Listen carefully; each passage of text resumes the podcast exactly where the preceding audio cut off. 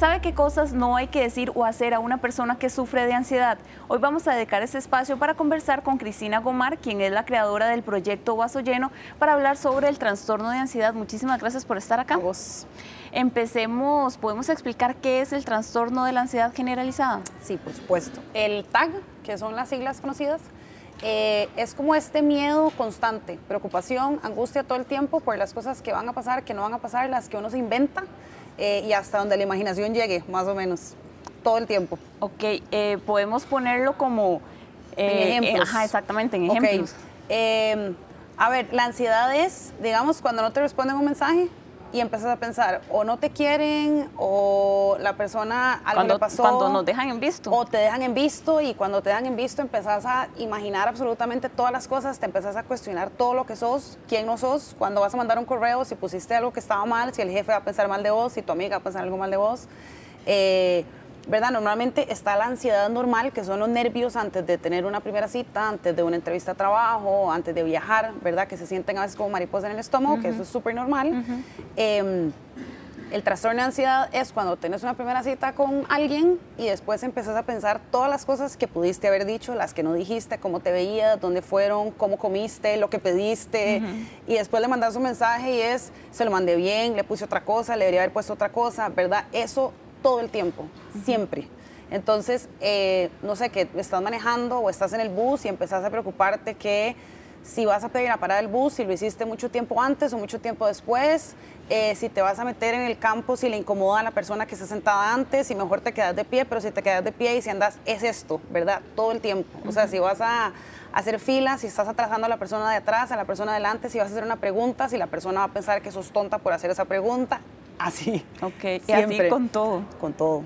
Este, estamos hablando de este tema con Cristina porque ella es la creadora de Vaso Lleno y antes de, antes de seguir con la entrevista me gustaría que nos contaras de qué se trata esta iniciativa, a quién está dirigida y qué cosas pueden encontrar las personas en Vaso Lleno. Ok, Vaso Lleno es una iniciativa para promover la salud mental eh, y para quitarle este mito tan grande, ¿verdad? Yo ahorita pues soy estudiante de psicología, hice mi proyecto, este fue mi proyecto de graduación de diseño publicitario hace seis años.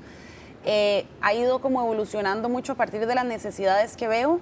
Em, el trastorno, pues los más comunes son la ansiedad y la depresión, que lastimosamente no nos han educado al respecto, ¿verdad? Ahorita que hablábamos, si yo te digo que tengo gripe, es probable que vos tengas miles de soluciones porque te dijo la farmacia, la doctora, tu mamá o tu abuelita. Pero si yo te digo que estoy triste, no sabes cómo reaccionar, ¿verdad? Si te digo, bueno, se me, se me murió mi abuelito, o me terminaron una relación, o me despidieron del trabajo, no nos enseñan mucho estas cosas.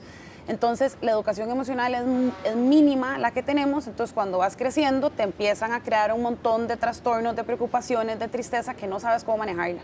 Entonces, en Vaso Lleno, básicamente lo que he estado haciendo últimamente es promover mucho el contar estas cosas sin todo el drama, ni la tragedia, ni el miedo, ¿verdad? Sino decir, bueno, yo tengo un trastorno de ansiedad generalizada, eh, he tenido ideaciones suicidas, he tenido depresiones, ahorita estoy felizmente medicada, a pesar de que estuve en contra de los medicamentos durante mucho tiempo, y contar las experiencias y ser más vulnerable, ¿verdad? Y aceptarme que, pues, que eso es lo que tengo y eso no me hace menos o más que nadie, y, nos, y si yo logro entenderlo, identificarlo, le puedo sacar demasiadas ventajas también.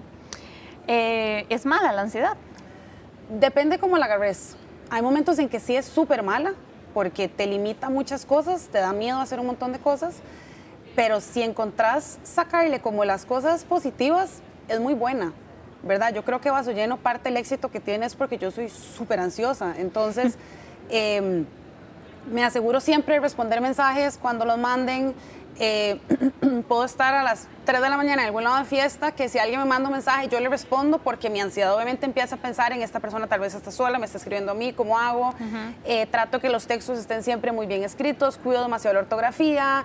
Em, ayer antes de la entrevista estudié un poco, ¿verdad? Pregunté cosas en vaso lleno, entonces yo creo que ahorita yo pues trabajo, estudio, tengo vaso lleno, tengo una ONG que trabajamos con problemática de calle y creo que la ansiedad me hace... Eh, pues darle lo mejor que puedo a las cuatro cosas, ¿verdad? Entonces es mala cuando no sabes que la tenés y cuando no sabes qué significa ni qué puedes hacer con ella tampoco.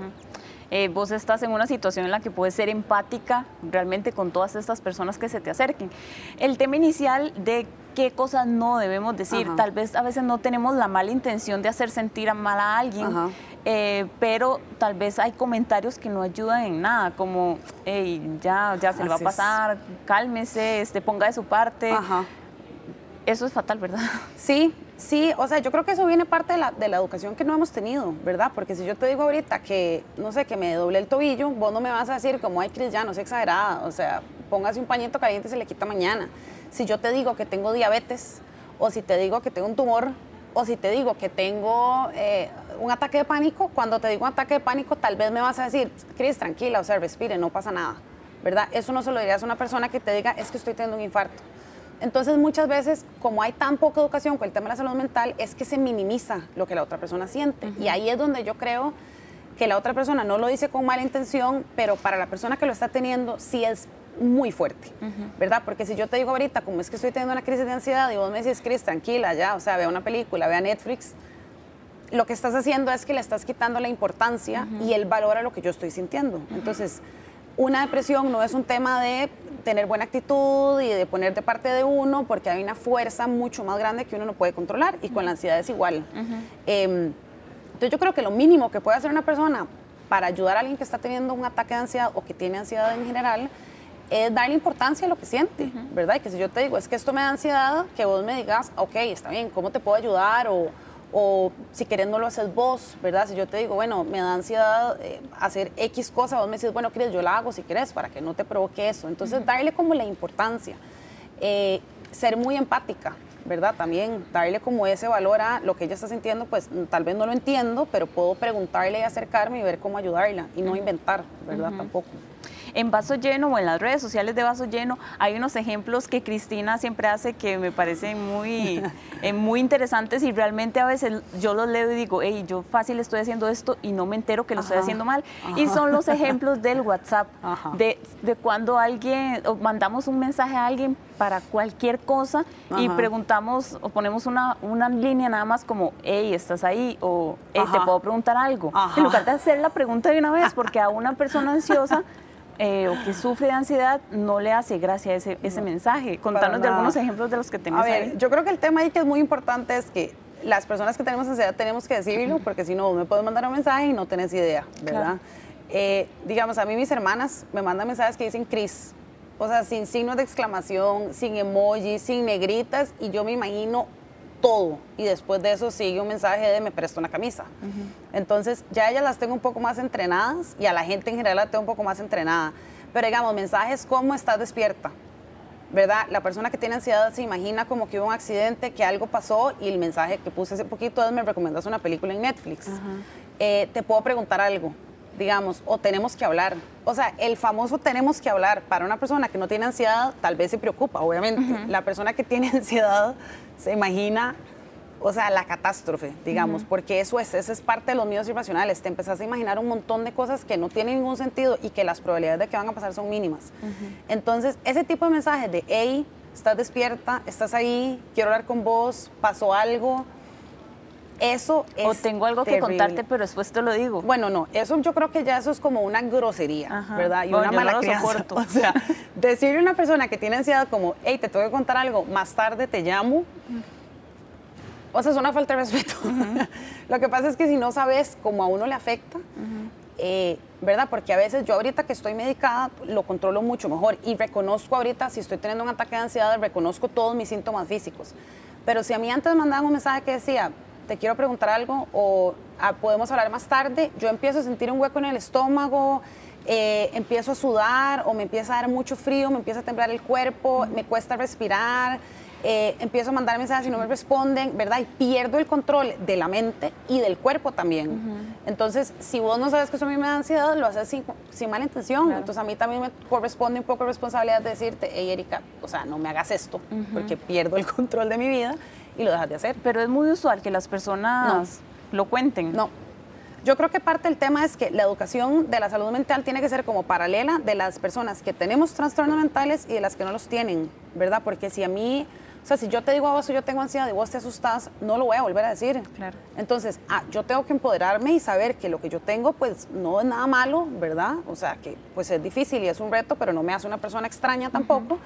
Eh, y que vos sepas reaccionar, ¿verdad? Porque la gente lo que pasa es que si yo te digo eh, que tengo una depresión y vos te asustás o huís o decís, mejor no me voy a meter con Cris porque tiene, o sea, como si se pegara, además, los trastornos mentales, entonces no vas a saber cómo hacerlo. Entonces como que poco a poco nos metemos como en un mismo círculo vicioso, que yo no quiero decirlo por tu reacción, pero vos no sabes cómo reaccionar bien. Entonces creo que la educación también tiene que ser muy paralela de que si yo te lo digo, tal vez vos no sabes cómo ayudarme, pero no me vas a juzgar o no me vas a criticar o no me vas a empezar a decir, Cris, tenés que tener mejor actitud, o sea, es que esto es culpa tuya, es que vos no pones de tu parte.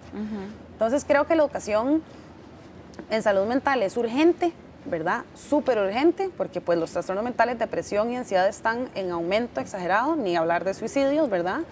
Eh, y hay que quitarle como ese peso también. O sea, yo siento que digo, yo no bromeo con el tema de una depresión o un pensamiento suicida jamás, pero hay que quitarle el peso también, es decir, de sí, yo he tenido dos momentos en mi vida y, eh, de pensamientos suicidas y los he manejado así, así, y ha funcionado esto y también agarrarlo y sacarle provecho, ¿verdad? De ahí viene el concepto de vaso lleno, decir, bueno, yo tuve esto, ¿cómo hago para sacarle provecho y que sea positivo para alguien más y que la gente aprenda y que nos conectemos mejor y nos sintamos mejor también.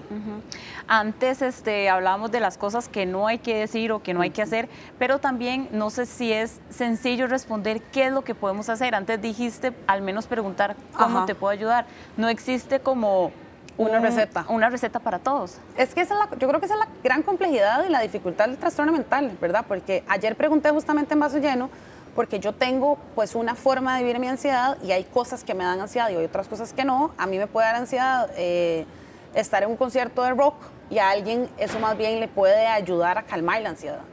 Entonces creo que lo que es súper importante es preguntarle a la gente, ¿verdad? ¿Cómo ayudarlo? O sea, si te dicen, tengo ansiedad, bueno, ¿qué puedo hacer por vos? O sea, ¿hay algo que puedo hacer por vos? Eh, lo que es así para mí prohibido es usar la palabra exagerada o exageración, drama, locura, ¿verdad? Quitarle el peso a, eso no es nada, ¿verdad? Ayer pregunté en vaso lleno y había una gente que me decía, a mí me ayuda que me digan que todo va a estar bien, y había otra gente que me decía, no me gusta que me digan que todo va a estar bien.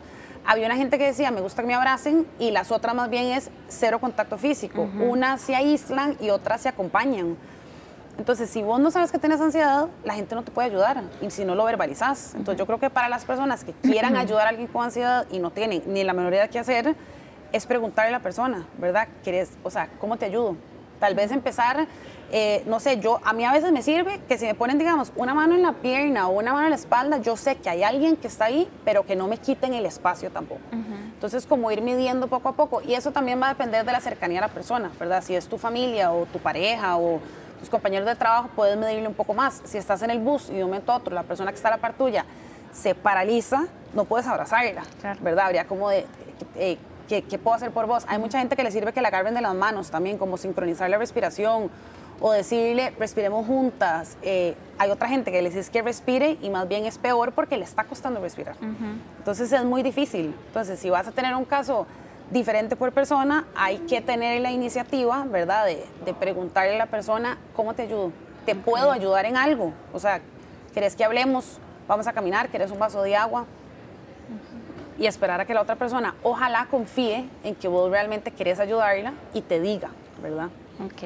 Perfecto, Cristina, muchísimas gracias. A vos, muchas gracias. Muchísimas gracias a ustedes también. Eh, si quieren leer o seguir este, más información sobre este tema, pueden seguir a Vaso Lleno en Instagram y en Facebook, ¿verdad? Ajá, ok. Bueno, perfecto, muchísimas gracias. Muchas gracias.